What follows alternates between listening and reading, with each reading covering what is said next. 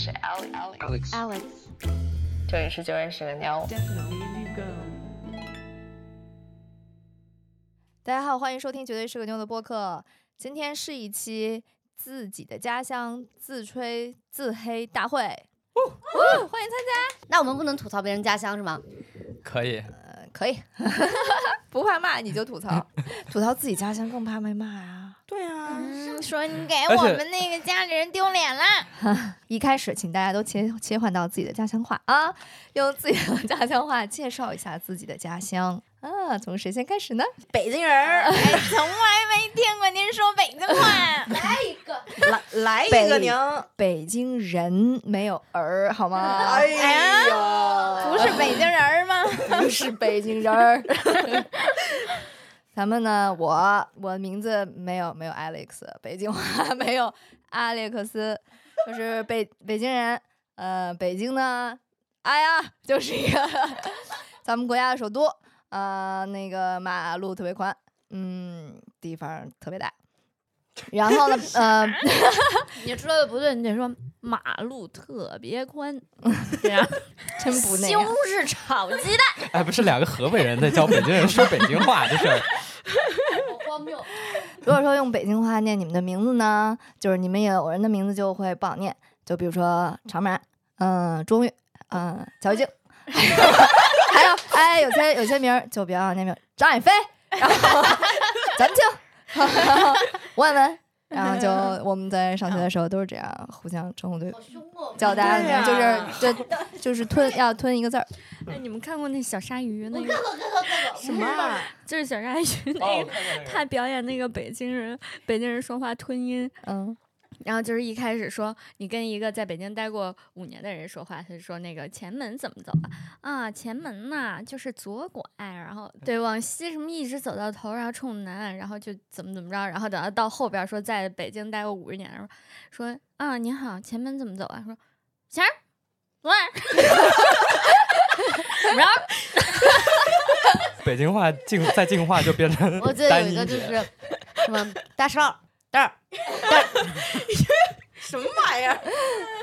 就是来来来来嗯，来来来来来。来来来来来，就是咱们嗯、呃我们北京人就是特别随便，然后要不然就是爱答不理，爱谁谁，要不然就是不管闲事儿，然后 嗓门儿特别大，对，讲礼貌，嗯、说话用您开头，您哎，您来啦，您吃了吗？您回哎见，我怎么每次听北京人说这个 “您”，我都觉得就有讽讽刺的感觉。嗯 嗯得了您嘞！嗯，对，您才来呀，行，我结束了，啊，我就一句话，来自五多。哎呦，哎，所以他这梗你们都懂啊？懂。我也不懂啊。唱啊，不就是盖吗？来自五多。软中华，软中，来我来我来我来，受不了。软中华，恩与血，头发越短越流血。还有那什么过火锅，我吃火锅儿，你吃火火锅锅底料。那是那是重庆还是成都？啊其实盖是自贡的，我觉得哈，他的口音像是自贡的，但是他就是标榜自己是重庆人，然后重庆欢迎的哦我。也觉得他那个好像是成是四川口音。哦，我是巧，我是巧。重庆一座热情、开放、很热的城市，热最后一个什么很热，很贼很哎，Z。很热。对，昨天我在查那个南方小土豆的资料，然后看到有人说南方小土豆里面不包含云贵川渝，为什么？说云贵川渝比较凶，是狼牙土豆。然后我还知道一个新的词是叫西南 F 四，哦就是云贵川渝。。哦天哪！，对，所以大家好，我是汉文，我来自 China，我来自贵州。你要说家乡话，家乡话哦，我老家是我家我会两个家乡话，我写讲是凯里话，凯里话，对，然后我早上讲的是都匀话，都都匀多云是都匀都匀话，都匀话，哦，都匀是那个都市的都，匀均匀的匀，是贵州的一个市吗？对，匀是均匀的匀，都是都市的都，凯里就是那个。比干，啊路边野餐，对，就是我一旦我在外面说我是凯里的，然后大家就会高都会看你一档。说。对就会就会说必干，哎呦，那你认识多些文艺青年儿？他就本人是个文艺，他就是个文艺青年啊！我们俩都会唱小茉莉呢。小茉莉，么玩请不要把我忘记，太阳出来了，我会来看望你。OK，下一位，下一位，大家好，你家乡话是这样的吗？大家好，我是菲菲，我来自江苏连云港，不是张家口，不是张家港，是连云港。可是张家港更没听过啊！张家港是什么？张家港是那个什么，就苏州下面的一个县级市，好像是。我们听说过连云港，就是地理课的时候学。我听过连云港啊，你们是什么就会说到连云港啊？好像是一个什么重要的工业城市，啊还是港口城市对，的？它是什么国家最早什么经济开发区？小时候就一直听我们老师就是那种横其不争，就是说什么拿到了国家最好的机会，但是没有发展起来。就是著名的苏北城市，然后呢，这个苏北就是呃，咱们来自这个散装江苏啊，就是这个鄙视链的最底端，GDP 呢和宿迁就是争第一、第二，就是倒数的啊哎。但苏北包括多少个地方啊？很多吧？宿迁、徐州、盐城、淮安这些就都算苏北。然后苏北跟那个苏南真的就是确实文化差异、饮食差异就非常大。苏南是不是就是大多数都看看不上苏北？哎，你看你们啊都知道。就是那个鄙视链嘛，就是觉得看不上，因为好像就是因为经济发展就没有苏南那么发达。比如说像苏州、南通这些地方，呃，他们就是经济更发达，然后 GDP 就是在这个十三太保里面就是 前几的。我在苏州上了四年大学，我都没有觉得就是融入到苏州这座城市里面。你能感觉到，就是就是，如果你在江苏内地上大学的话，你还是能感觉到这个就是有很强烈的这个 beef 在的。嗯，要说咱们连云港知名人物，那就是美猴王孙悟空。哦，他是在那个地方蹦出来的是吗？啊，对呀、我们那个花果山可是江苏最高的山峰。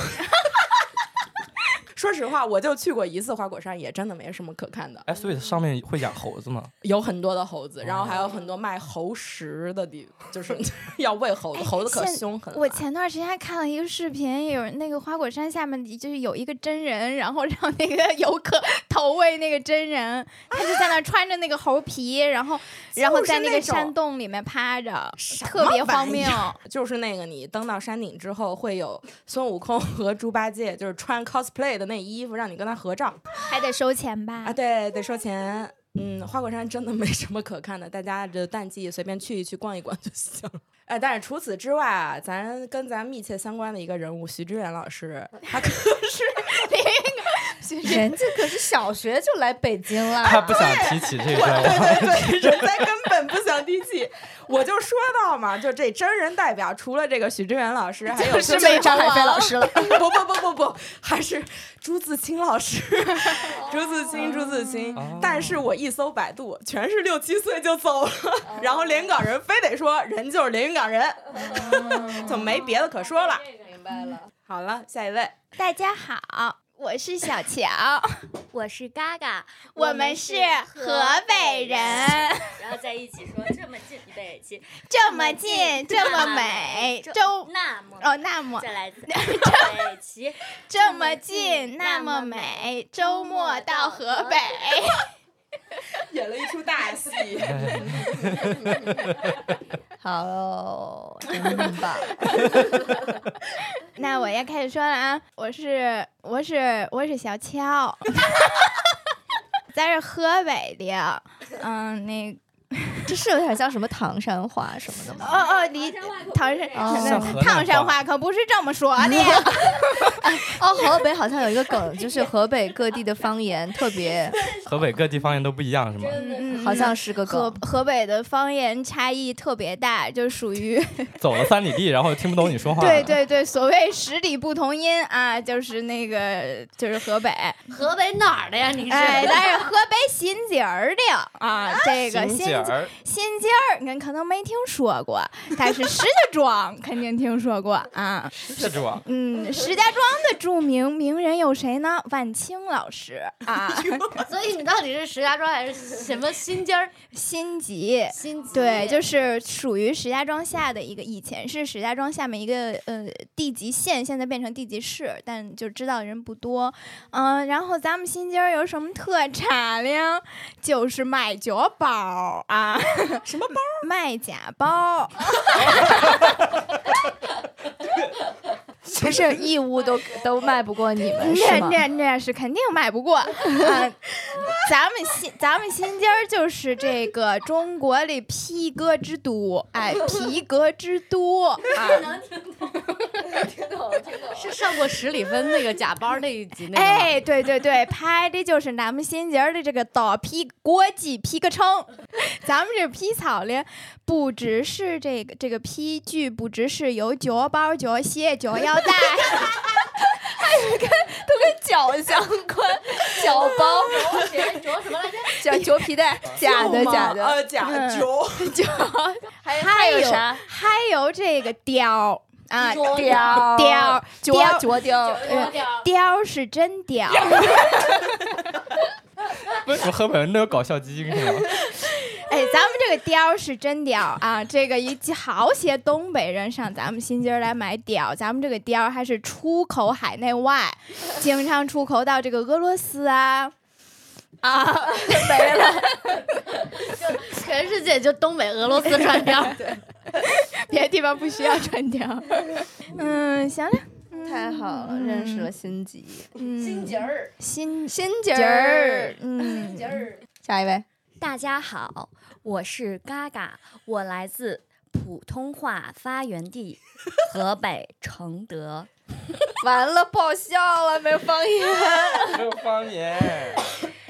对啊，我们那儿没什么方言，不是你们有什么什么词儿的说法跟其他中国人叫法不一样的？我们那边儿就是和那个呃东北很像，嗯就比如说那个什么波棱盖儿啊，嗯，就是那种老家土话，好像我都听不懂，我都不知道是啥意思。你来一句最听不懂的。后上，嗯，后晌？后晌？我先走。后晌就是下午。嗯，后晌就是下午，嗯，晌午就是中午。对对对对对，有这个。啊，嗯，哎，你说的这我听不懂，还有一个猎的，这个听不懂。是不是裂根儿？好像是昨天的意思。耶了个！啊，对对对。哎，是哪是跟哪脚是哪脚呀？Yesterday，Yes, more 耶耶了耶。那个 就是只会听那种老家的人说，就是基本上从我们家就是不会说说这种话，我们就是普通话发源地，一口流利标准的普通话。好嘞，很高兴认识你，承德的朋友。然后承德就是有什么名人，就筷子兄弟，哎，好像听说过，那你是唱网红歌曲的吗？红小小苹果小苹果，时光时光慢些吧。又唱遍。你是我的小苹苹果对，其中的一位是承德人，然后是哪？对，是哪个 我还不知道。在北京，走在长安街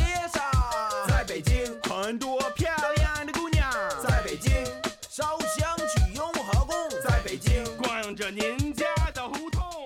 那我们要不要说说对于各自家乡都有什么刻板印象？正好拉一拉火火力。对于咱们北京，您有什么有什么意见吗？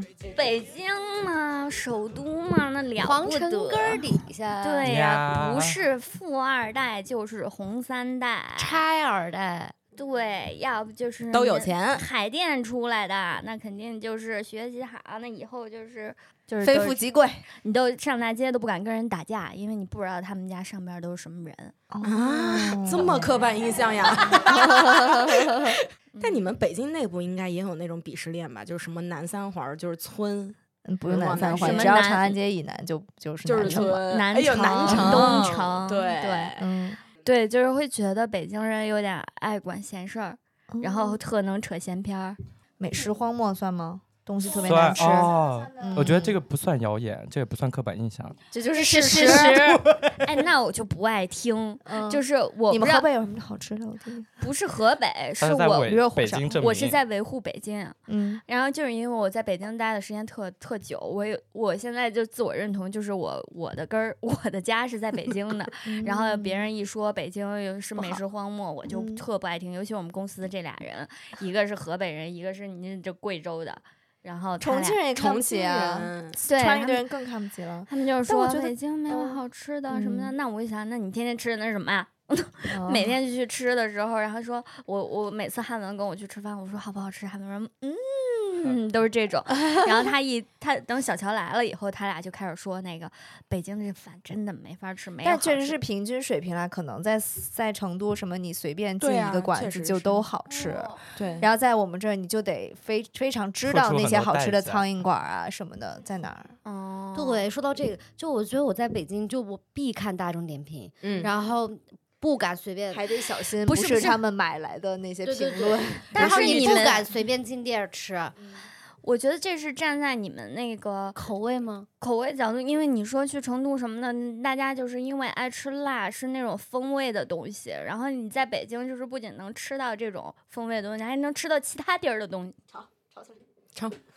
那那成都、重庆也能吃到其他地儿的东西，但是你就说北京沿街餐厅都是些啥沙县小吃，哦哦哦南鸡公煲，鸡公煲，这是什么？对，就是如果我作为一个普通黄焖老百姓，鸡米饭，哦，我我我对我没有很多钱，我好像就哦不配享受美食没有很多资讯，哦不知道的话，嗯那我有点明白了。嗯，就是家楼底下没有好吃的东西，就它不是，我觉得这个美食荒漠不是说整个北京没有好吃的，那好吃的还是很多的。但你可能想去吃一个好吃的东西，你可能要打车半个小时，嗯或者专门开到一个地方。但可能在我们觉得不是美食荒漠的地方，就比如我那个我的那个精神故乡长沙，现在叛叛变了。叛变就是就是他就是下楼，你们小区里面可能人家在车库里面开一家粉店，都是好吃的。嗯但在北京这种就是比较少的。我就是不喜欢吃北京菜里面，就是觉得它老勾芡，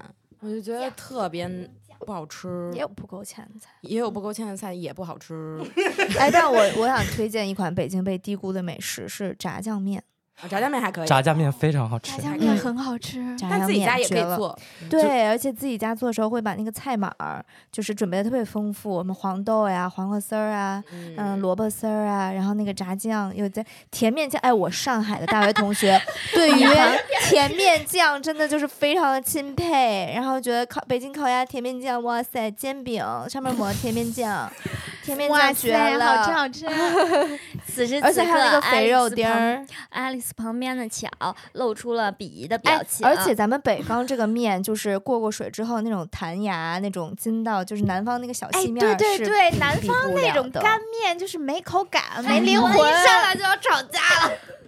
哎，但这时候我我我确实是来了北北京之后，来北方之后，发现北方面条开始吃面条了。我以前不怎么吃面条，啊，面条好吃。对。然后刚才他说那个炸酱面，还嗯是哼嗯哼，就是那个东西得，如果你有认识的北京当地的朋友，就吃他家里对，去他对去家里吃会比外面吃的好吃。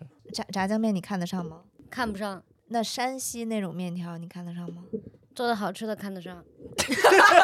炸酱面哪儿不好了？我就不喜欢那甜面酱，就是你觉得没有层次？而且很好吃，而且不是炸酱面，我觉得就是你你你就想想就觉得过得很糙，黄瓜丝儿、黄豆儿，炸酱，炸酱，炸酱里面是炸的鸡蛋肉鸡蛋，好吗？很难。嗯，对不起。对呀、然后那碗面白，啥都没有，就就卤，然后就一拌，我觉得啊，你们小面，你们小面，你们小面不是卤吗？哇，我们小面的调料非常丰富。那我们炸酱里面炸了也炸了很多东西，好吧？河北人也吃炸酱面是吗？对，小时候小时候就是是我小时候我家里所以说我说不着嘛，我就单纯不喜欢。哎呀，控制一下，不要打架啊，不要打架。而且它是一款季节性美食，就是夏天的中饭吃炸酱面，然后再嗯煮一个毛豆，嗯，嗯，就哦会就很满足。北京还有一个槽点，脏。脏脏灰大灰哦土大，哦哦，这是真的。土多，嗯。太多哎了，。但北京的一个好处就是，它除了冬季之外，其他季节都非常可圈可点。就是空气质量。那你们河北河北干净吗？哎，有一说，对，哎不是北京的脏，不是河北飘来的吗？怎么瞎说呀？打起来，我们打起河北来我说北京的土不是河北飘过来的吗？那你们北京让河北吃了那么多苦漂，呃吃了那么多苦漂上你们家土怎么么了了？人家雾霾几十年了，你怎么了？我我我们的雾霾还不都是因为你们北京把工厂都迁到我们河北去了？真是过分。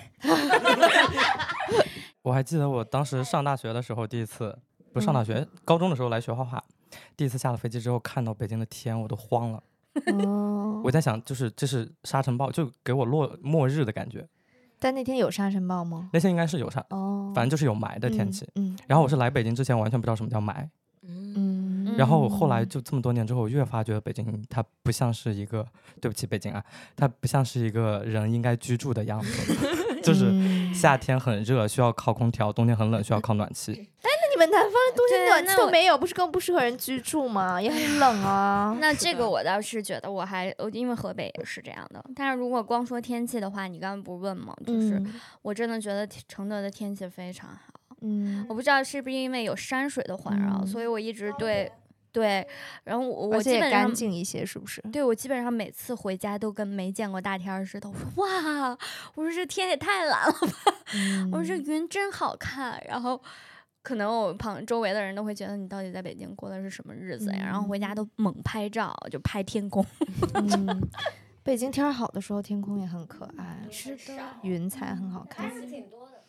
呃，夏天的时候，五到八月，尤其是七八月的时候，就会有那种干热干热的艳阳高照的天。嗯，对，哎，刚刚才嘎嘎说的是那个，嗯，承德嘛，承德在北京，在河北的偏北边的位置啊，我就是在这个河北偏南边的位置，我就是越回家越 脏，就是越往对石家庄，就是就石家庄及附近的一些类似唐山啊、沧州啊这样的城市，经常是在有雾霾。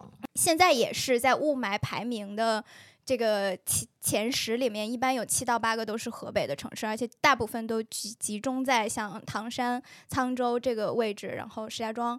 那我家就是就是那个附近，哇，那往家走就是你们你们说北京的雾霾大，我都觉得北京 跟我家比已经干净多了。我在上高中的时候在河北读书，我是经历过那种一周都是 PM 二点五一千以上的天气，是属于你觉得脏到你睁不开眼睛的感觉，嗯，很吓人的。啊，但是我我觉得我在北京找到了归属感，哎，是就是因为北京的土，不是，就是对不起啊，是因为是灰尘的土还是不 fashion 的土？呃，都有。就是因为就是我在，你想想，我一江苏人，虽然我是从我是从苏北去了苏南读书，我在苏州上了四年学，然后我那个大学呃大四的时候来北京实习，我来到这儿，我总有一种我。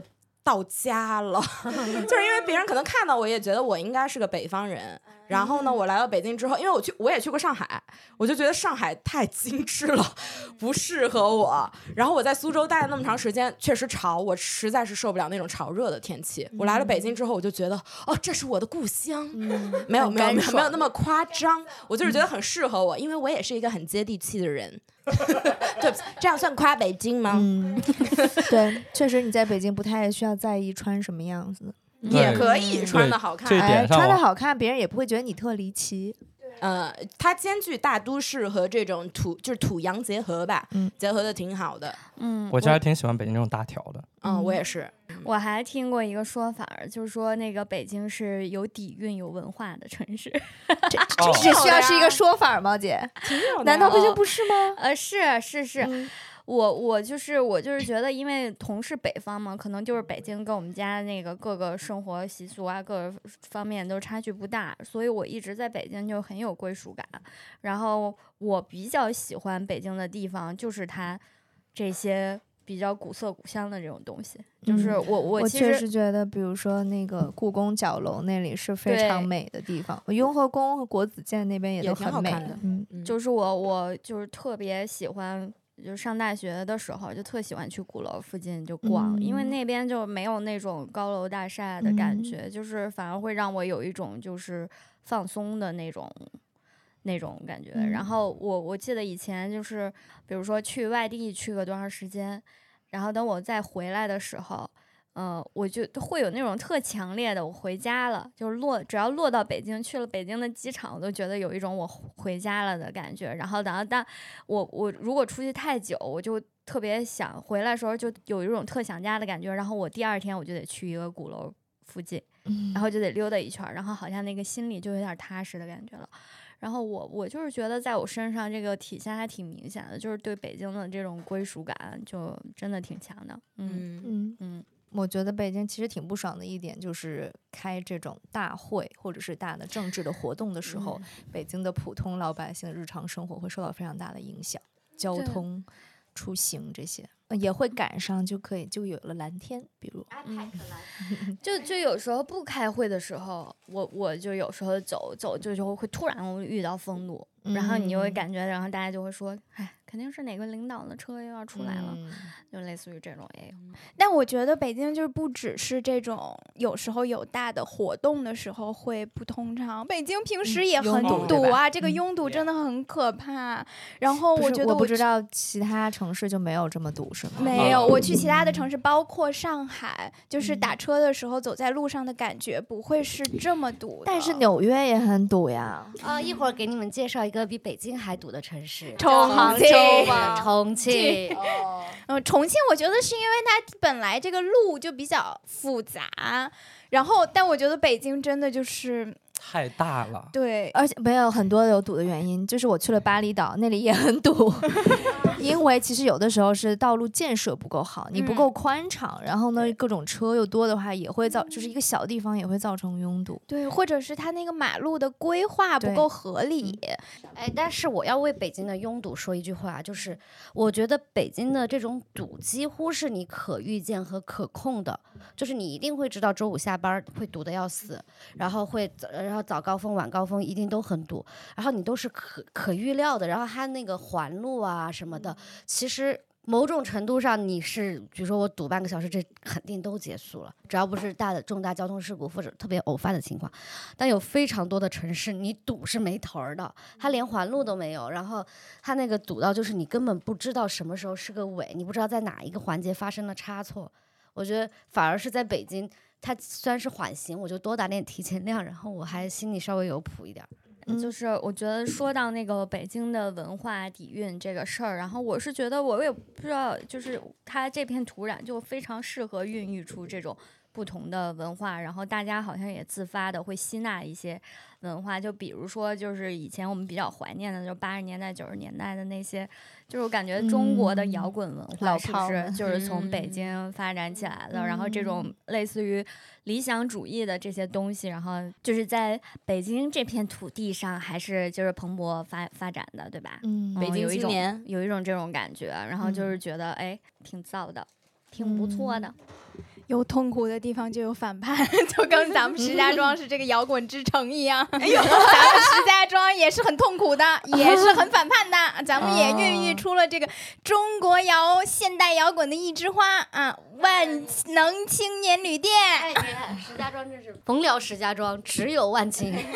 有万青不错不错。我想说说我喜欢北京的地方，我觉得天气我还是挺喜欢的，就是除了冬天之外，嗯。除了从十一月到二月，这是几个月？一二三四四个月不怎么样之外，其他季节就是春天、夏天、秋天都有让我喜欢的地方。而且我觉得北京就是很四季分明，是的它的很分明。嗯然后我我自己是，我觉得有时候北京冬天的那种萧瑟，也还行也还就是别有一番粗犷的感觉，嗯以及有时候下点小雪，哎，下雪去个故。宫，那我能吐槽一个北京的春天吗？太短了。不是不是那个杨絮，哎，对，嗯，我真是是惊呆了，我从来没见过那种东西。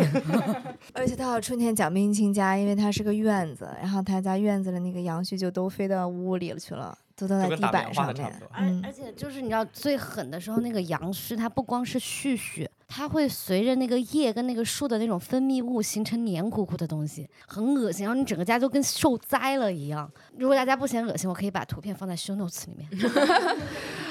我我我觉得这个北京这个冬天有那么大概在端午节之前，五月份到端午节之前，那个特别难熬，然后鼻炎患者真是北京还有一点值得吐槽的地方，就是有些很多地方很丑。就是它现在有一些市政规划是要求街边那些商铺是以一种同样的那个设计进行他们那个标牌设计，哇，那个审美就是那个字体，还有哎对啊，这个地方上很早这些市政规划的真的就是丑陋，非常丑陋。就北京现在美的东西是那些还保留的古建。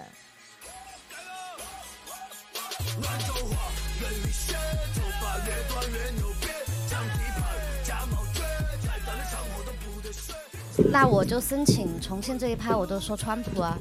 说 trap 咯。说喽，那就是你们觉得重庆有啥子刻板印象吗？重庆那个总是说出美女，是吧？重庆女孩漂亮，路路不好走，啊不好骑自行车。耙耳朵，啊，等一下，我先回回应一下，路不好走，不好骑自行车。是重庆就别骑自行车，车都不好开，车都不好开，你还想骑自行车？太我一想到重庆，我就会觉得特油，就是啊特油，吃的一层又辣又油的感啊觉。嗯，挺好吃的呀。呃，你们和成都人和四川人老打架，就是 互相声张自己的正当性。对，重庆一个就是，那还不是你们外地人老说重庆是四川的，不是啊，北京也北京也不是河北的呀，那可不行这么说。我们河北是北京的，那个那可不是嘛，重庆直辖已经，哎呀，反正二十好多年了。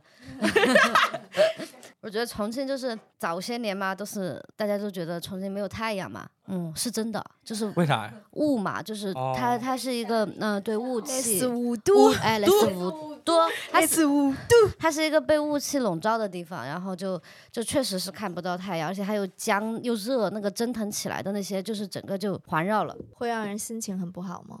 不会，哦，就就不是是伦敦那种。不是伦敦的那种，你们不忧郁是吧？在这种雾气下，不忧郁，我们开朗的很。哦，对，那你们性格里的那种东西是嗯码头，码我觉得码头文化哦挺有重庆人的性格的。然后而且嗯，饮食上吃的辣，然后重庆人就是一个耿直豪爽吧，我我有一个，啊我不知道能不能说，就你们那儿是不是黑帮火并特别那个严重，是吧？这能说？至二零零八年以后已经有所好转，啊，以前挺凶的。嗯，爱打架，哦，我们川渝现现这个时候又一家亲了，那小时候你们是不是老打架呀？就是学校里老打。哦，我们学校有一个著名景点叫三棵树，然后那句黑话就就是是约架的。哎，放学你在三棵树给老子等到。好帅啊哎，那大家会抄什么？就是铁棍我以前上晚自习的时候，就经常会听到那种金属落在地上的声音，哐当。然后你就知道他们晚上就要去打架，他们就会把那种很长的那种铁棍包在校服里面。打黑之后，重庆现在还比较安全。以前重庆是晚上，确实是大家都说，也不是说针对女孩子吧，就是不介意大家晚上 everyone 不要出门儿。啊的单独，嗯嗯，但是大家会出去吃烧烤。重庆在比如说重男轻女或者男女平等上面，在中国这个大江南北处在哪一个光谱是光谱的哪个位置？比较好一点的位置。嗯，因为耙耳朵，然后还有就是，其实跟那个重庆女生的那种整体形象，我估计嗯，有关系。我觉得这可能不是什么好话，就是重庆女生也是耿直的，然后身上的那种自带的偏见里的女性气质，就是比如说他们说女性是好说话的，是阴柔的，这种偏见中的女性气质，在重庆女生身上会少一些。也很嗯刚，都是辣幺妹儿、辣妹子，都很凶。呃，我是在河北，我家是做那个跟建筑工地有关的，然后在建筑工地上是能看到很多做有一些重体力活儿的这种扛东西啊，是能见到四川女人的，其他地方的但人是见不到但的。其实我最近看那个那个就是严正嘛，其实也有川渝川渝女人过于勤快，又能种地又能扛活儿，也是因为川渝男人懒，所以川渝女人那么能干。但重庆的就是丈夫这个角色，反正普遍烧饭烧的比较好，就是、呃烧饭做家务在重庆男人身上是就是 totally OK 的。呃，重庆还有就是你们觉得辣吗？刚刚刚刚说的，不是你没到重庆好好吃，哎但是我真跟你说，虽然我这么说，我现在不吃辣是因为我我痔疮嘛。我现在是爱吃辣的，但只是因为客观条件不能吃。然后我爱吃辣，就是因为我去了一趟重庆。嗯，然后我在重庆吃了那个吃了一顿火锅，然后吃了那个钵钵鸡，是重庆的吗？嗯，乐山的，哦，反正就是那种东西吧，反正就直接给我香到了那一次。然后嗯从此以后，我就因为我以在去重庆之前所吃的辣是没有味道的辣，然后但是去了重庆之后吃到了那种很香很香的辣以后，我真的就是从那以后开始爱吃辣的。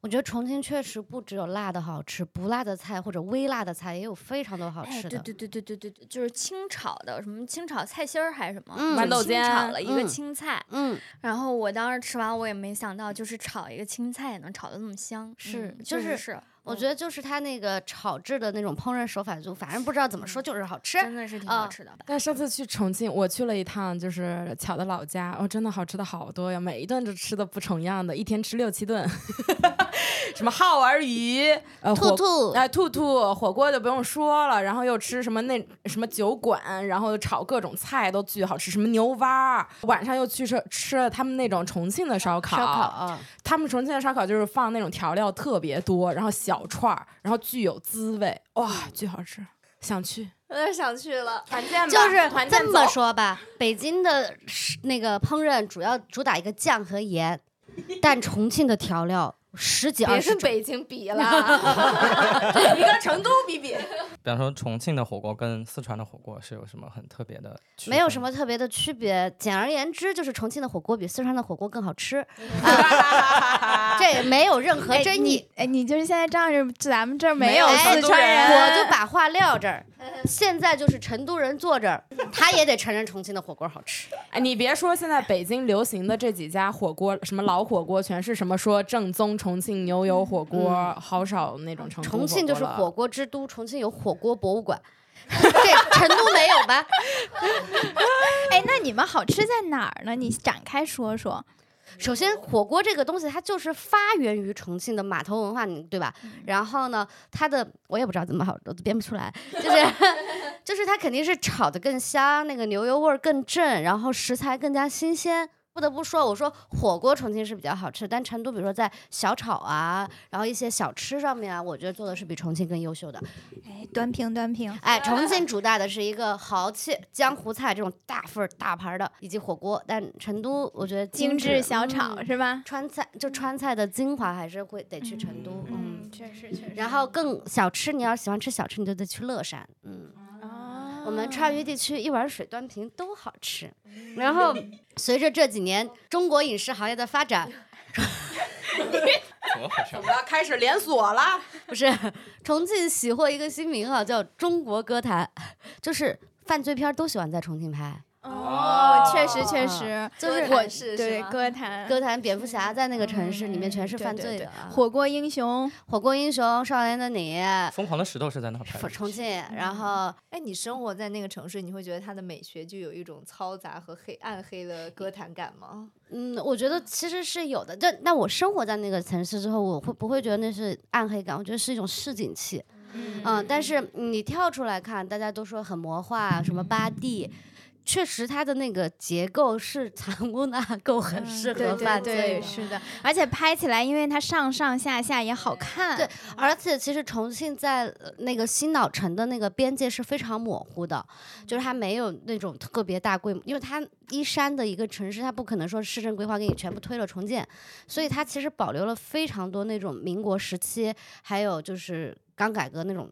穷酸破旧、老破小那些东西，它就很有那种，就是你要在重庆拍年代感的东西，其实不费劲儿的那些老破楼多的是。哎，十里芬拍的那个一个一栋大楼里面那个那个叫红顶国际，值得去打卡吗？请问，如果去重庆旅游的话，呃，我觉得其实它它是很魔幻，就是因为它非常大，然后有很大的天井，然后一层楼里面是就是无数家店，就跟重庆森林是一样的。然后，但是我上次回去的时候去红顶国际，就是外地人要排队，不是外地人，就是游客太多了要排队上那个电梯，所以就是不建议。但我们以前读高中的时候，那个地方就是还有什么桌游吧呀、猫咖呀、女仆咖啡厅啊，就是这些新新来的玩意儿都会在那儿就是开店。哎，我突然想起来，我当时去重庆特震撼的一件事儿，就是我们吃火锅的那个地方叫火锅公园儿。哦，你那那个地方你知道吗？它是一个公园儿，它就是那种有有假山，呃，是有假山那个阶梯状的，一层一层一层的，然后它全都是火锅的桌，然后它那个火锅会沿着它那个亭廊。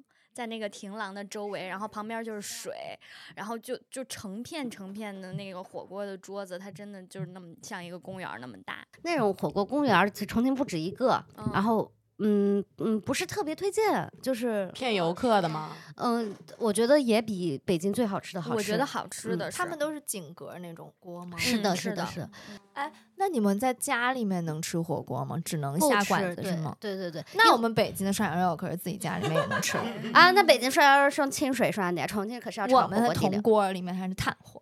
行，我觉得重庆这个城市就是全中国，我负责任的说，我觉得是最特别的城市。至于吗？呃，我说的是城市景观，很多城市的城市景观也独都很有特色啊北京的也蛮特别的啊。北京 we have too much，所以我们不用称为自己什么 什么 OK，之最了。好的，换一个说法吧。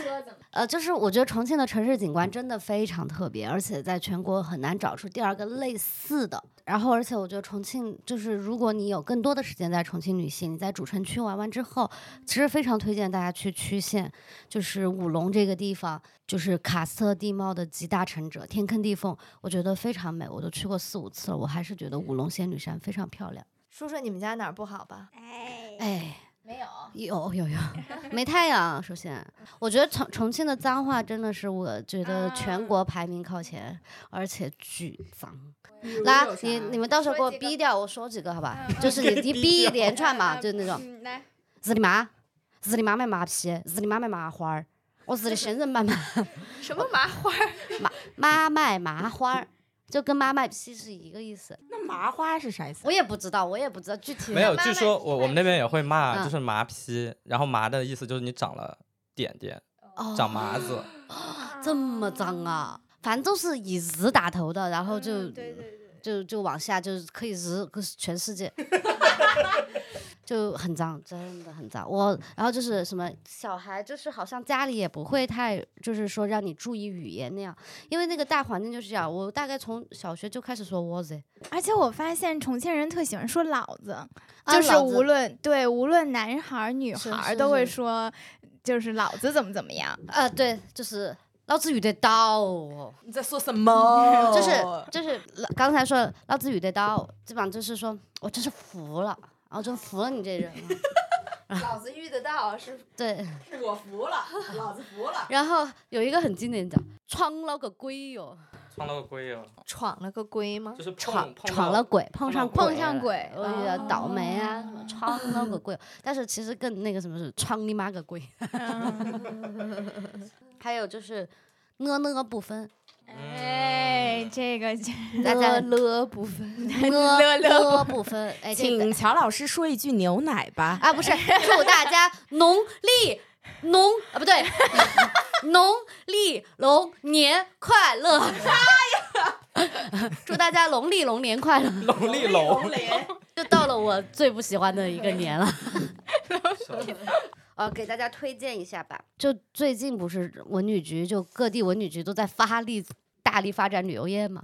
然后重庆大概就是在抖音红了之后，然后重庆就变成一个网红城市嘛。就在很多年前，大家喜欢看那个轻轨穿城的时候，就专门在轻轨穿城的脚底下给游客修了一个观景平台，因 为因为以前如果你要看，你可能是站在马路边儿上那个很窄的一条路，可能会有那个安全交通隐患，然后他们就修了一个观景平台，专门看轻轨穿城。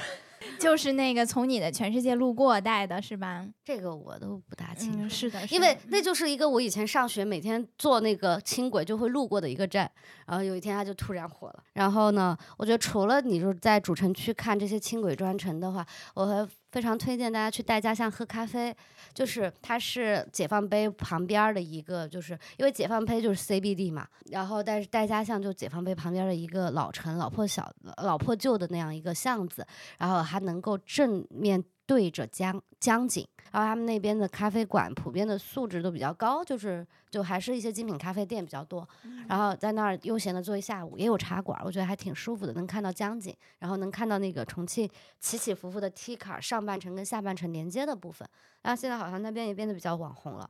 然后最重要的要推荐的是，你们一定要来永川，我老家重庆市永川区吃兔兔，味当鲜兔兔，好记住了啊。味当先是一个品牌吗？对，对，就是那个那家那家店的名字，那家三十年老店就叫味当先，然后只有一家没有分店，一定要去那儿吃兔兔。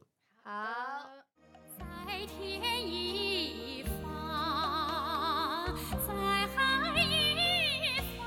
好的，现在呢，轮到那个苏北人上场了啊！我都没想到苏北这个名号都打出来了，就是原来大家对苏北都有概念了。就是每次我说我是江苏人，我都觉得我自己代表不了江苏，嗯。我就必须得说我是江苏连云港人，甚至就是就我们那边有的人都会就是把自己的县呀或者是什么下面的那个镇什么的都给说出来，就是我是江苏连云港东海县人。我们东海县呢，就是呃著名的水晶之都，是世界水晶之都哟。不是水晶手串儿啊、珠链啊什么东西的，就有水晶的矿藏，还有水晶的加工，是吗？嗯，对，都有，然后非常多，然后以及就是批发呀那些，我们那边是有水晶城，然后好像现在都做到跨境上面了，跨境电商，你会在那个水晶城里看到有非常多我们线上的这些老乡们，他们就操着一口还行的英语，就是在那个 TikTok 上面直播。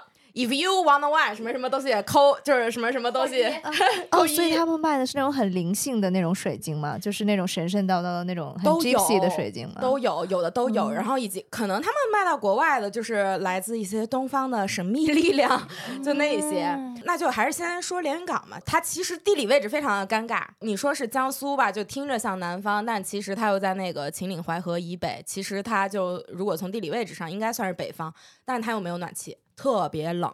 非常的干冷，有分四季吗？嗯，也分四季，但是我觉哦得其实跟北京，我觉得相差不大，但是比北京要暖和一点，但是它没有暖气。你想想，在室内其实是非常不舒服的，所以我过年以前我都真的就不倾向于回家，因为太冷了。然后我们那边呢，就是靠近山东，大家看我也觉得 有时候很多人说我像山东人，我们那边饮食文化什么的，我觉得其实跟山东真的很像，因为我们那边吃煎饼。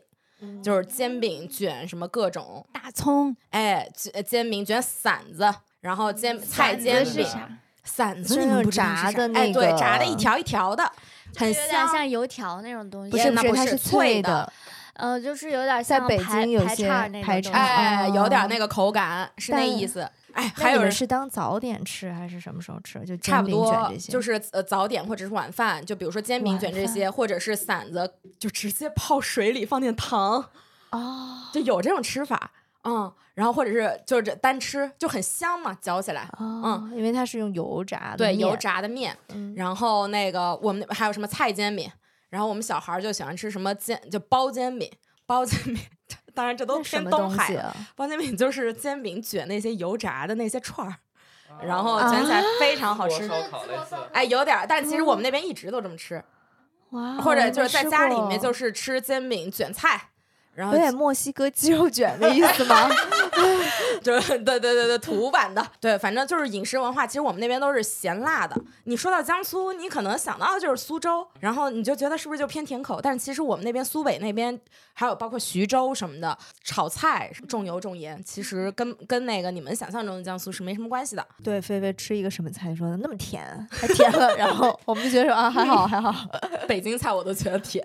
这个就说到一个刻板印象，因为我感觉就是一般就是在以前经济条件不是很好的地方，吃饭的口味都会更重一些，就是偏嗯。咸偏辣，因为它可能食材掩盖食材的不新鲜、嗯。或者是什么的。是的，是的，嗯对，河北其实也是这样，河北也是整体口味吃的偏咸，就是因为以前的时候经济而且要下很多主食，这样对对，为了下饭，嗯，嗯，你们觉得就是对苏北有啥印象呢？我觉得我我们就是苏北，就是觉得经济发展不好。哎，对，经常被拿来和这个苏南对比。但是我以为一直以为都是江苏自己内部在比，我没想到你们就是也知道这个。嗯，现在这个刻板印象可是流向全国了呢。反正我印象中苏北好像就是说说穷，好像其他也，然后存在感比较低。这不流向全国，存在感也还行啊。黑红也是红，对啊，黑红也是红。高中、大学的时候只听说苏北就比较穷，哎哎，那可能是因为你在上海。哦，是的，苏北这种穷的概念就是被苏州、上海这一种 苏南地区所就是鄙视出来的。那也不是啊，我觉得江浙沪那些地那些地方都是觉得自己最。上海就是觉得其他地方都是外地，管你是苏北还是苏南都是外地。北京都是外地，哦，上海是觉得其他地方都都穷，都是乡下，都是乡下。都说错了，说错了。好像上海人尤其看不惯苏北人，就有好像是的，对对对，是的，是的。可能是因为有苏北，也许就是比如说有务工啊，对对，苏北的去外来务就务工的时候，应该都会去选择上海。然后就反正上学的时候，确实就一直被跟苏南比嘛，就说苏南的教育资源好，然后什么什么五年高考三年模拟，你们有这种东西吗？就是我们有有有是吗？就是你们创造出来的，我对，们是天天做。江苏创造出来的。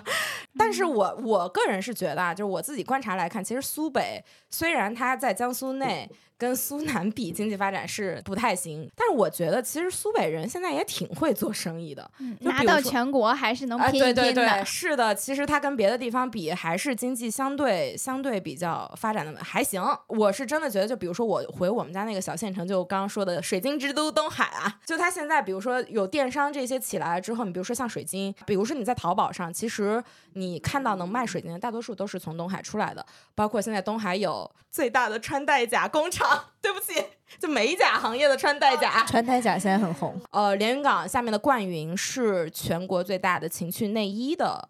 呃，发现您都查了一些什么维基百科？就是说苏北这个经济发展呀，也还是有它的这个 可圈可点之处。然后呢，就说到文旅局这个事儿，这不是最近那个什么各大文旅局都那个发大招、听劝什么的嘛？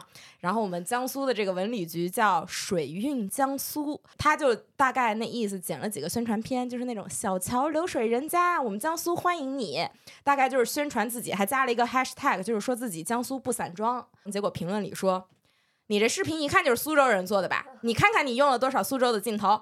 说真的，水印江苏这个名字听起来就像苏州文旅。下面还有那些别的城市 IP 的那些人就在那起哄，说好想听江苏人跟我说一句“江苏人民欢迎你”。然后下面有人给他回“中国徐州欢迎你”，就是就是散装到这种地步。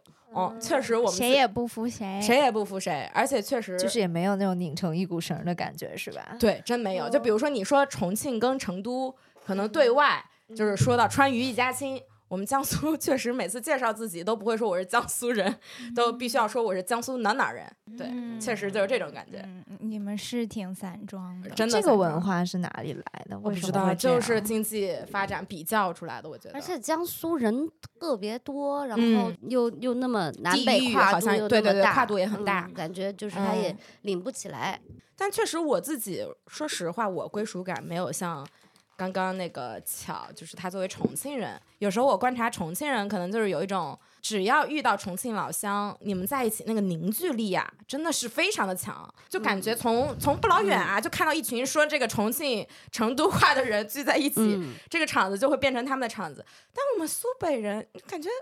或者江苏人也很难，就是说我们是一个地方的那种感觉，就是归属感就是不强。我们河北还行吗？嗯你们河北感觉也还行行吧，也挺散装的比较。勉强。比较勉强。我觉得就跟那个就是文化，就是重庆有那种江湖文化，哎，对，就是重。重义气、耿直豪爽这种东西，然后大家就我不知道为啥，我也看在重在在外地，如果看见重庆人就特别亲切，我就说重庆人自带三分义嘛，就是嗯，好像也跟谁都能聊上几句。我也差不多。然后就是作为江苏人，你要说有什么偏见或者不好的地方，高考难考，哎，高考竞争是挺大的。我们自己江苏人考自己，就是江苏省内的学校。都有时候那个压力都特大。那还有一个偏见，我觉得也挺重男轻女的，接近山东。哎，因为靠近山东，但确实我自己观察，我附近的几个小家庭，确实就是必须得生一男孩儿。哦，就是你父母那一代一定会要努力生一个男孩。对，你看我是我们家就是三个小孩儿，我前面有一姐姐，我就是必须要生我弟。不见得小家庭里面有多轻视女孩儿，但是必须要有一个就是传宗接代的。你们那儿女人能上桌？哎，能上桌，能上 桌，没有分的这么那个严格。所以就是这期节目之后，哎，臣妾此生就此分明了，就是不是所有江苏人都是南方人，咱就是苏北人，就是几乎就是等于北方。菲菲就是是江苏人，但是像个北方人，嗯，就是这个原因。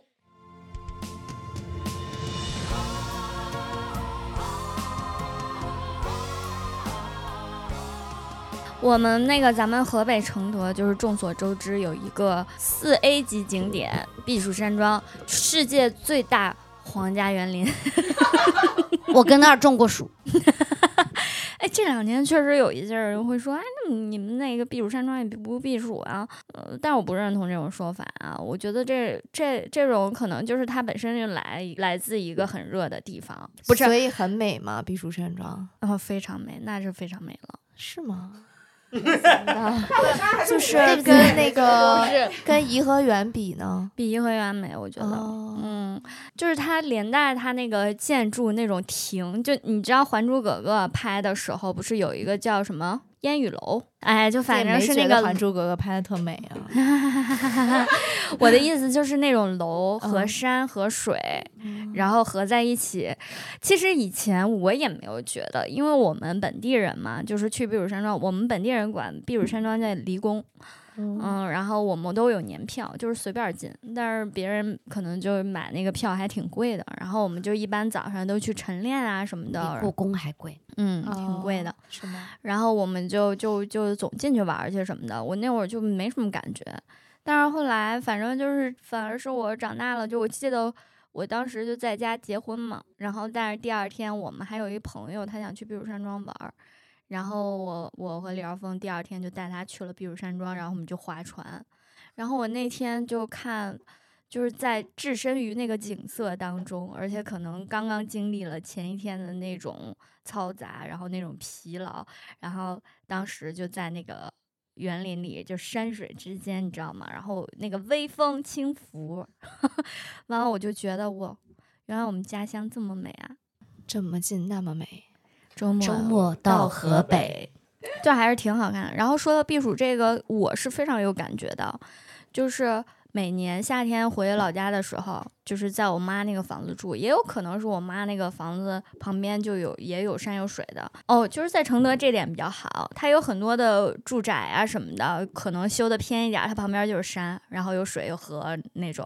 然后我每次回去就是夏天的时候，给你们形容一下啊，就是开着窗户，然后晚上还要盖一个小凉被。就是你不用开空调啊、就是那种吹自然风特舒服。它跟北京还是会差那么几个六嗯五六七度吧。哦，然后不就说那个《还珠格格》是在承德拍的吗？然后他那个就是他们所有骑马的那种，然后都是在那个木兰围场拍的。然后木兰围场还挺美的，你去过吗？我好像去过骑马，对，就是特大的大草原，然后好像就是那种你去的得趁夏天去，因为刚一入秋那儿就好像特冷了。对，就跟冬天似的，嗯，所以它那避暑可能也是扩扩散到这个范围吧，它就很大嘛。然后如果你从承德市去那个木兰围场的话，你开车还要三个小时呢。哦，嗯，啊，我先说那个，就是承德周边的这些景区，除了木兰围场，它都还挺漂亮的。就是为什么说周末去河北嘛，然后就是你可以去的地方还挺多的，什么金山岭啊、雾灵山啊，我真的小时候去过一次雾灵山，特漂亮，好看，适合在京的户外爱好者们都去探一探。嗯，对，很适合。华北不知道为啥一聊这种自然风光，还是徒生一种悲凉。怎么马天林你不爱呀？切，是不得不爱。对，然后推荐一下美食吧。你们是不是觉得承德没有美食啊？平泉羊汤，那你们可就大错特错了。羊汤就是承德的羊汤，但是平泉也是承德的地方啊。然后那个羊汤特好喝。哎，等等，羊汤是一个河北特产吗？还是内蒙的什么东西？内蒙好像都不一样，到处都有羊汤。对，就是那个羊汤，它但羊汤又不是羊肉汤的意思。呃不是羊肉汤，我们那儿的羊汤是指的是羊杂汤，它就是羊的那个内脏做出来的，然后你就就是放点香菜和白萝卜。放点儿那个没有白萝卜，那个就不正宗，你必须哦是纯羊杂。很多人就不爱吃羊肉嘛，就觉得羊肉有那个什么味道。然后，但是我喝我们那儿的那个羊杂汤，我推荐大家啊，反正离北京也挺近的，就是如果去承德旅游的朋友，一定要去喝那个老丁羊汤。那是我们家那边特别出名的，好像现在在网上也还挺火的。就是它那羊杂就一点儿怪味儿都没有，特别香。早上就就要一碗羊汤，然后它那个店来里还有烧饼，吊炉烧饼，就是先烤出来的那种烧饼。嗯然后我每次回老家，我都就是很想去喝那个羊汤，是真的好喝。然后我记得结婚的时候，我好多外地的朋友过来，然后第二天我就带他们去喝那个羊汤，有好多人就喝就续碗了，你知道吗？就喝了第二碗。然后就是反正我们那边羊肉挺好吃的，所以我就特爱吃我们我反正我从小就吃羊肉，然后我们那边就是烧烤，真的是绝了。就我真的吃不惯北京。如果说北京荒漠的话，我觉得北京是烧烤荒漠，就是他们没有我们家，也不知道是羊肉的问题还是烤法的问题。其实，在北京没有烧烤这个东西，我们就是吃的就是烤串儿，不是东北。我小时候都没有什么炸串儿什么，我们烤串儿就是新疆的烤串儿啊。烧烤我一直觉得是 barbecue 的那种，我们吃的也是烤串儿。也是烤串儿，但是我一直，我就我之前去新疆的时候，我我都以为新疆的烤串儿就就就肯定最好吃吧，然后我吃完了，我真的觉得照我们老家真是差远了。是吗？哎，但是我认识的所有承德人，他们都觉得就是承德的过桥米线最好吃，承德的川菜最好吃，承德的羊肉串儿最好吃。承德的就是西餐最好吃。对对对对肉我在串以上我在承德全部吃过西餐、过桥米线、川菜、羊肉串儿。羊肉串儿你觉得不好吃吗？我觉得嗯嗯，那你是没吃，我我都回头带你去那家，就是而且我都 我都不知道他那家为什么叫那名儿叫二八大杠车啊，真车啊，哦，原来如此。反正那家就特小的一个店，然后就你得吃那种小店的。我就每次回家之前，我都想好了，就是我一定要把我安排好哪天去吃这个烤串儿，哪天去去吃喝羊汤，然后有有的时候还可以吃个烤羊腿，你知道烤羊、烤全羊，所以你回烤家是能全羊够吃到美食的是吗？嗯。嗯，另一个河北人就没有这么幸运。石家庄 据说比北京还哎，我给大家介绍一下石家庄的特色美食。大盘鸡、No No No，安徽牛肉板面。安徽啊牛肉板板面，这就是石家庄的特产。承德也有，满大街都是安徽牛肉板面，且安徽没有牛肉板面哦，只有河北石家庄有安徽牛肉板面。它最开始应该是开在一些像火车站这样的地方，然后它为的是对它可能是为了吸引一些，我觉得是务工什么，因为它做的那个方式其实那个面啊，它做的越正宗，它就是越咸越辣。然后且这个牛肉板面里，正宗的牛肉板面是不能放新鲜牛肉的，要放牛肉干儿的那种啊颗粒。我之前不是有一个前任是河北人吗？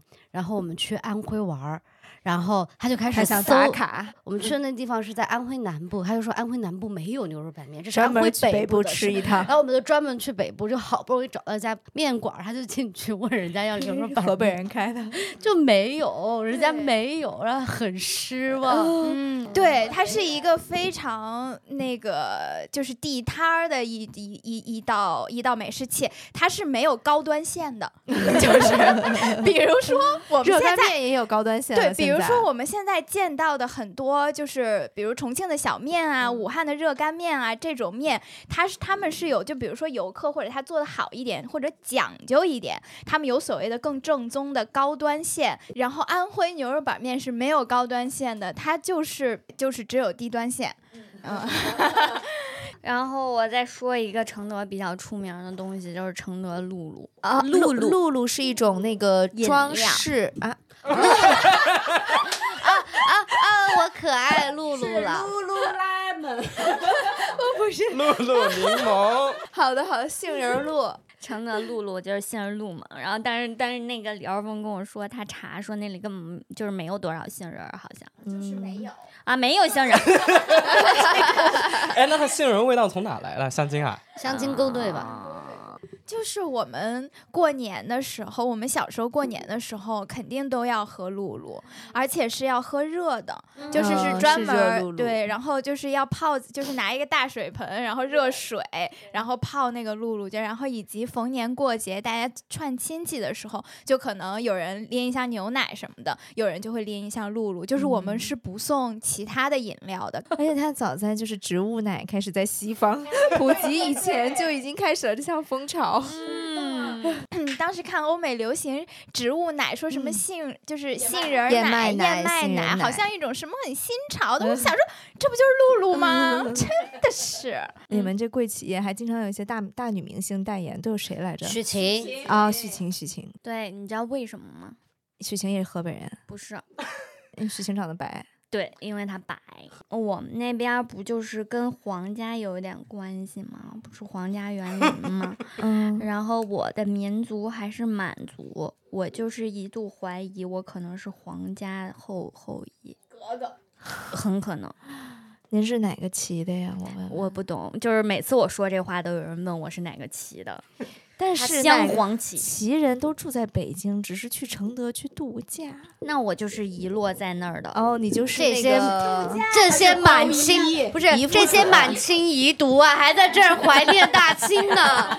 你是什么夏雨荷承德的夏雨荷之女？也有可能吧。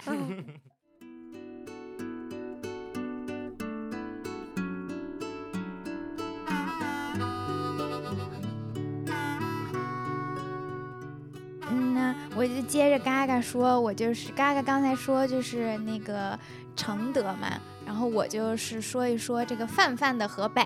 嗯，我觉得河北就是最大的关键词应该就是没啥存在感。就那你们想到河北能想到啥呢？就是挨着北京。对呀、你看，我们只能作为一个北京的客体存在，嗯，对吧？然后就是因为它离和呃北京和天津很近，而且很多的就是一些河北原来有的东西，比如水库或者是古建一些，就是有些也都被划到可能北京啊什么的，就所以嗯，反正河北就是一直都感觉没啥存在感。我觉得包括这两年嗯旅游业发展起来，然后大家说那个周末到河北，对吧？但其实你很少听到有人说啊、我这周末去河北徒步。大家说的都是我去麻田岭，我去画皮岭，就是说的一个具体的地方，然后或者我去安那亚。啊，然后这个安那亚也是河北哦，朋友们，我们河北旅游资源其实还是很丰富的啊，有山有水，还靠海。但是呢，感觉就是以一种分散的形式在大家心里，大家不会觉得这是去河北了。你们也散装，嗯，对，但我们的散是一种不是一种主主动的散，我们是一种被动的伞。在河北的旅游会不会主要客群还是北京啊？会有来自中国嗯其他地方的人专门来河北，旅游？就也比较少。或者是北京嗯外加河北一起游了。对对对，嗯是。就是感觉主要还是以北京、天津的人为主，而且主要应该还是因为离得近。还有一个河北比较有名的，可能就是那个衡水中学啊。河北的这个考学难也是一个挺那个啥的，因为首先它是因为人口比较多，嗯、然后学生比较多，再有一个是河北是全国唯一一个没有二幺幺高校的省份，就是中国所有的省份，呃，新疆、西藏，然后都会有一所自己的二幺幺，而河北的二幺幺只有一所，叫河北工程大学。河北工程大学在哪儿呢？在天津啊，它是只有九八五吗？没有九八五，没有二幺幺。河北最高学府是河北大学普通一本。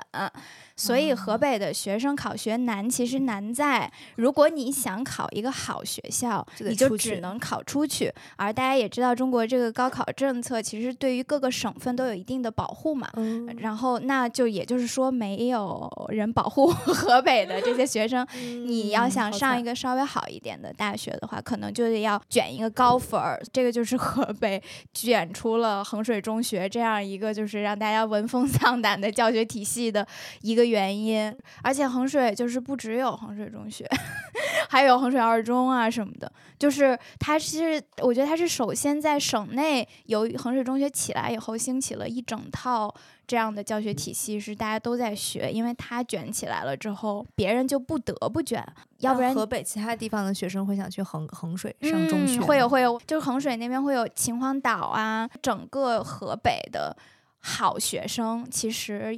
都会被衡水中学挖过去，以及他学习成绩好一点，他也会想着说我要去衡水中学，要不然我在其他学校可能会卷不过别人。这样，你别说这个了，就我们当时那个江苏县 下面的一个县的高中，我们当时还派老师去你们衡水中学取经，嗯，然后回到我们学校就开始各种整顿，就是所有人跑操要跑一齐的，哎哎哎，然后嗯早晚那个自习什么什么各种是的啊。作为一个曾经在衡水中学读过一年的学生，那你们要是好奇的话，我可以跟你们好好说道说道啊。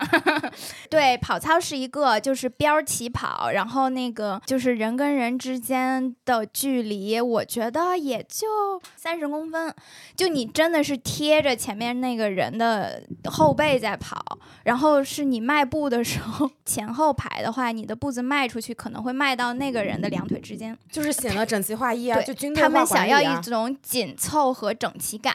以及跑操前，就是不是要去到操场准备的那过程，所有人要拿一个英语小册子在那读。嗯，就是所有人要拿起拿一个背诵材料吧，就是可能是英语啊，也可能是语文的古文啊什么的。跑操之前还要先宣誓，就是大喊一些嗯、呃、什么那个口号，就是嗯努力拼搏、奋斗向上。你跟别人一起的口号喊完之后，老师还会要求你再喊一遍你的梦想大学，就是开始有人就是喊完这很 Lululemon。就是大家先努力拼搏、奋斗向上，然后说我要考北大。乔玉晶当年喊的是什么？嗯，我就是属于不喊的那种，然后每天被老师 批评。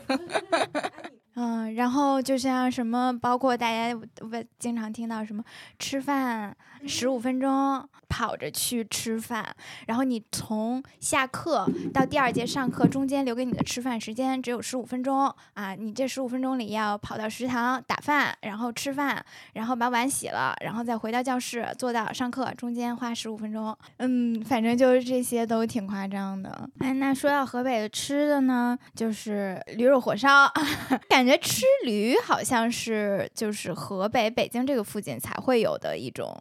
然后什么驴肉焖面啊，就是还有那个就是焖茄子，就是就是我们那儿会有那种驴肉馆儿，就里面全驴的菜，里面有全驴的菜。嗯，然后如果大家到河北的话，还是挺推荐的。就驴肉确实是很好吃的，我觉得是比牛肉和羊肉 都要上乘的呃肉类啊。哎，那你们你们对河北有啥刻板印象吗？嗯，是我觉得十里芬挺好的介绍了河北的 的灵魂。现在是这个文化名片十里芬，嗯，对啊，就是河北的玄幻、魔幻河图和大，以大为美。嗯嗯嗯，以大为美。然后河北的印象，哎，你看，就是我你看这个也有没有没那个啥就体现出来了，没印象就体现就是没有出来了存在感对对对，没有嗯存在感。二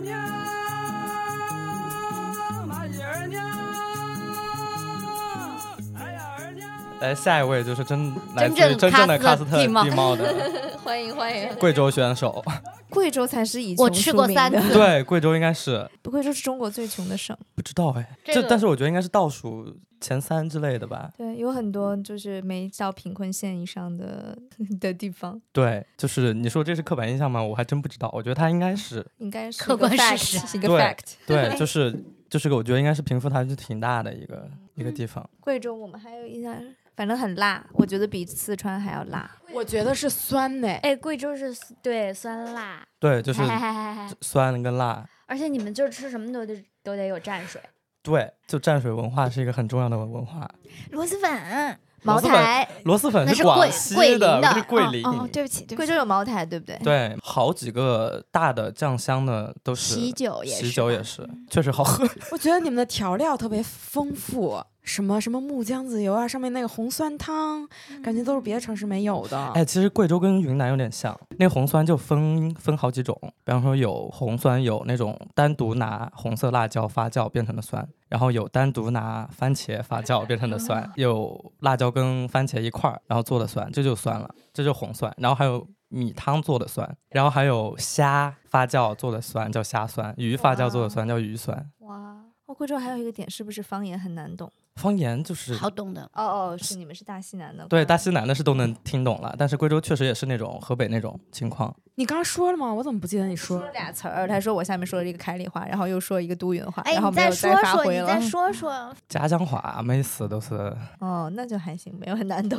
糍粑辣子鸡、汤泡面、嗯丝娃娃。丝娃娃，丝娃娃我吃过，你吃过啊？苍蝇厉害吗？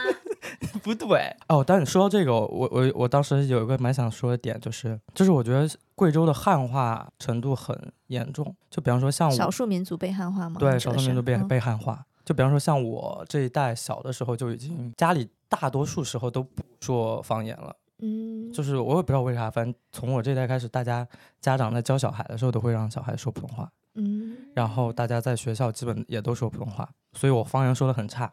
然后比方说还有那种少数民族侗族、苗族我，觉得需要一个有文化自信的地方，或者是富裕的那种方言地区，他们会特别乐于讲自己的方言。对上海啊、广东话地区啊、潮汕、重庆，比方说那几个少数民族，他们都会有自己的语言，但是嗯好多，比方说在班里碰到的少数民族的同学，他们其实也不太会。哦，贵州人还有个特点，就是贵州人大多数刻板印象会觉得贵州人普通话不太标准，就是因为我觉得贵州人是集齐了所有南方人分不清那几个了呢 啊、佛佛啊，哦，所以你们有的南方人还是能分清，我以为大家都分不清。没有我觉得他们北方人觉得所有南方人鼻音普通话都不太标准吧？对前后鼻音啊、平翘舌啊。然后我昨天查查有啥，就文旅局做了什么事儿的时候，然后查到那个春村超，这哦，村超，这个词就是我非常不能发音的一个词，村超就是有点儿类似他们就是村里面举行的那种篮球比赛，足球。非常也有篮球，村 BA。哇，村 BA，村 BA 村超，村超是足球，村 BA 就是那个篮球，打得好，央视还会直播呢，转播。春晚什么的，是不是？真的好像是，有真有真有，那个其实我不太了解，因为我不看不看球赛，但是那个好像还就是在贵州发展的很好，是吗？对，但是我又回想起来，因为正好村哎，你看那个村村拉队，村拉队村拉。但是我我确实会想起来小的时候，比方说我因为我妈在体育局上班，然后他们经常会有那种，比方说几个市或者几个县，然后会开那种友谊的比赛，然后每个市或者每个区都会带人去比赛。所以贵州人爱运动，嗯，是是这 意思吗？爱球类运动、爱团体运动。我觉得可能就是早期的时候，因为交通不方便，然后那地方真的就是一个。哦，所以大哎家就只能呃就是聚在一起玩儿，不是出去怎么怎么样。然后贵州的性格又是那种小富即安的性格，哦，哎，我之前还听人说贵州的夜店特好玩。还行汉文不是汉文，你要不要聊聊你们家不是开那个旱冰场，还有台球厅啊。啊，我就一下想时髦的。就想到那个地球最后的夜晚哦差不多对，氛围和那感觉很像。对，那时候读的还是 CD，然后那时候我最开心的就是每周末我妈会给我一笔钱让我去买 CD，就因为旱冰场里面会放，然后就我就能听。我觉得应该是，那时候每个星期就有一笔钱能让你自己去买你喜欢的歌，而且这样的话，你就有了决定旱冰场里放什么歌的权利。我可以切我在歌小。DJ 对啊，我当广播广播台的学校中学广播台的主播的时候，也挺爱干这事儿的，放歌。是这事儿就挺好玩的。那贵州其实也是好山好水，对，我觉得贵州嗯其实还蛮有待被开发的。我开始徒步之后，然后我去搜贵州有没有什么路线，搜了之后发现他们会有那种很好看的路线，但都很小众，就是你找不到团。那你知道我我有一个刻板印象吗？因为我妈妈是我妈妈的爸爸是贵州人嘛，贵阳人，嗯然后所以我也经常去贵州。我对贵州一个很大的刻板印象就是贵州人特别爱宰客，我觉得贵阳人爱宰，不止贵阳，我觉得黄果树的、贵阳的、新义的，对不起大家啊，呃，然后还有那个镇远镇远都很爱宰客。我觉得贵州旅游业发展不起来，跟文旅局 对物价监监管不得力。然后就是我觉得贵州在旅游业上他做过的事情太少了。我觉得他好多景点都挺散的，就是那种你去了之后你没办法说你只在这个地方待着能玩个两三天，都是那种你在这儿玩，然后你想去下个景点可能需要开车，而且贵州的路应该又很不好走对哦都是山路。嗯，我觉得贵州美是真真的特别美呀！所以最值得去的景点是什么？是黄果树吗？不是不是不是不是不是不是不是不是本地人都不去。比如说呃呃稍微大众一点什么荔波小七孔啊。小七孔，小七孔就在都匀旁边。对，而且小七孔附就周边有很多延展的线路，就是它看上去有点像九寨沟，然后水很清澈，然后有很多很多树，然后嗯我也没去过，我就看过小红书啊，很心生向往。而且我昨天搜的时候还搜到那种，因为贵州不是喀斯特地貌嘛，然后它会有那种。很多溶洞，应该也有很多攀岩的。对我就觉得它很适合开发这个方向的。嗯，但是也要注意山体的保护。对，就贵州的位置就很尴尬，我感觉它夹在云南，云南是一个就是所有人都知道旅旅游丰富、旅游资源很丰富的地方。嗯然后像四川、重庆，他也会觉得说这两个成都成都有意思啊啊。很舒服，然后贵州就夹在中间。但我其实，在黔东南那一带，因为离重庆近嘛，旅行旅行的时候，我觉得特别舒服，人又不多，然后气候又好，对吃的又可以好。趁他还没有成为网红的时候多先去。对，大家可以在他还没火起来之前，还没还没网红之前，嗯缺点就是你不太能找到一个能直接照抄的路书那种。可能还是推荐自驾。嗯，对，嗯自驾会比较，现在去自驾会比较方便。那你最推荐在什么季节呢？你觉得最舒适的时候夏天，嗯贵州夏天超级凉快，哦，就是你就是在贵州大多数地方，空调不是夏天用的，嗯，空调是冬天用，用用来取暖的。应该也没什么太阳是吧？不晒。有太阳，但是它就是不热，哦就是我们那儿，比方说上了三十度，就是不得了的事儿了。嗯，因为它海拔比较高，又是山比较多。对，又有水，然后去游野泳很推荐。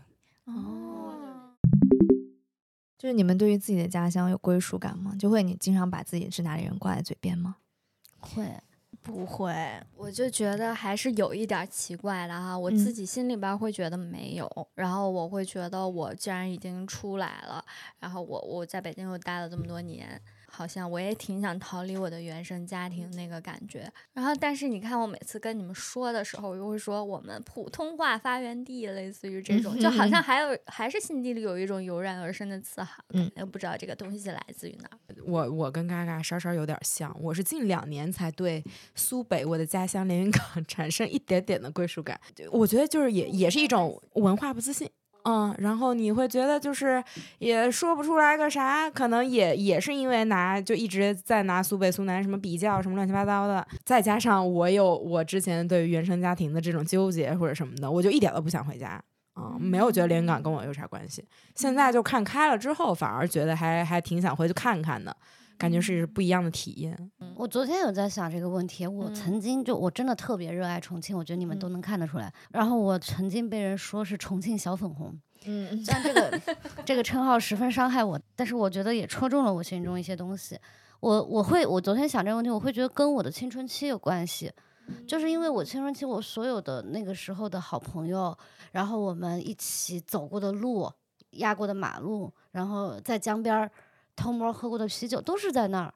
然后你会觉得你好多就是值得回忆或者成长中的故事都是在那里发生的，我会觉得这些记忆对我特别重要。就是我从一个我也是小时候是一个金吹，就觉得北京哪儿都好，嗯然后后来我认识到它好像是一种局限性，就是对于自己家乡的拥护和对于自己家乡人的这种抱团的心理，好像它还带着有一点排外和看看，就是觉得我们。我们家就是好像没有任何缺点的，但我觉得这是不是因为是北京的缘故？如果是一个北京人，成天爱北京、吹北京，好像是有一种让人不舒服的感觉。但是如果一个重庆人在外面说爱重庆，我就觉得哦，他好可爱。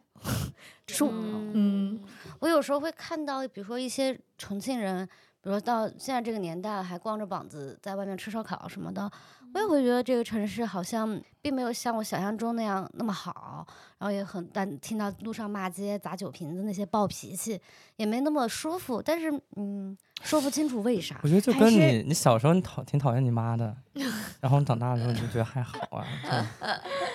我觉得还是跟你在那个地方度过了你有有很美好的回忆跟经历，以及人，你有很多嗯，让你现在想起来都很好的事情发生在那个地方。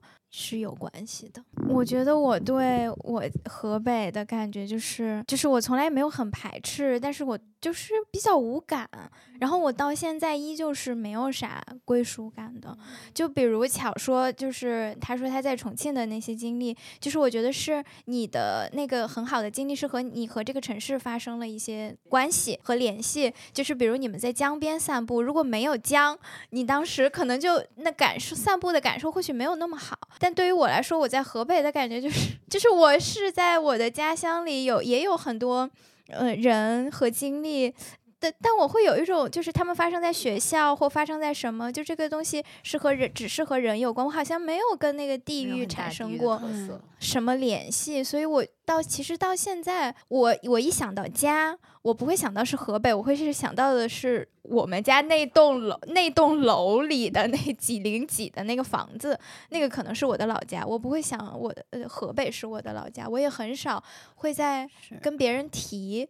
就是我是河北人，好像，嗯，这么看来，重庆还是一个挺值得爱的，很容易把爱爱的一个地方。它，我觉得它一个有江和有山的城市，它会在你脑海里面形成很强烈的画面感。嗯哎，武汉人也可爱他们的江了。嗯，我现在回到重庆，就每次过大桥的时候，过那个江的时候，我都会觉得有一种莫名的治愈感，所以我导致我看到长江，我都喜欢热泪。盈眶。我我我都喜欢，我喜欢任何一座带着长江的城市。我不是说我我有两个老家嘛，开了一个都匀。原来我们是我生是生在开里，但是后来搬到都匀，就是因为我妈很喜欢都匀有一条穿城的河，她就觉得靠着河住人会舒服一点。嗯，我其实对于这个家乡这个事儿，我还有一点儿其他的想法，就是我觉得我随着我长大，我可能还有其他的地方可能会变成我的家乡，因为现在我觉得北京也已经是我的一个家乡了。然后我如果对自己的未来有一种很就更开放一点的心态，我觉得我以后也可能再落脚到其他的地方。然后我其实还挺期待那个感觉的。嗯因为我就觉得北京成为我的第二故乡，这个感觉就让我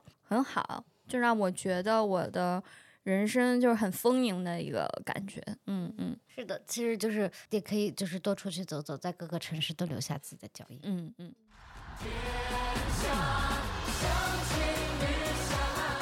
中间我们有些开玩笑的关于某个地方人的或者某个地方的刻板印象，就在此也也说明我们不是真心的。